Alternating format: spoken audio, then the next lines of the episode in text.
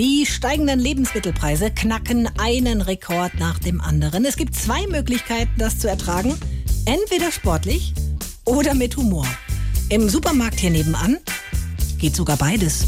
Tja, heute haben die Preisathleten der Teuropin Championships wieder herbe Rückschläge beim 100 Euro Hürdenkauf einstecken müssen. Das Endergebnis beim Einkaufen gehen enttäuschend. Viel Pech hatten die Deutschen auch beim Discount werfen. Trotz vorderer Plätze an der Kasse reichte es nicht für den Einzug ins Schnäppchenfinale.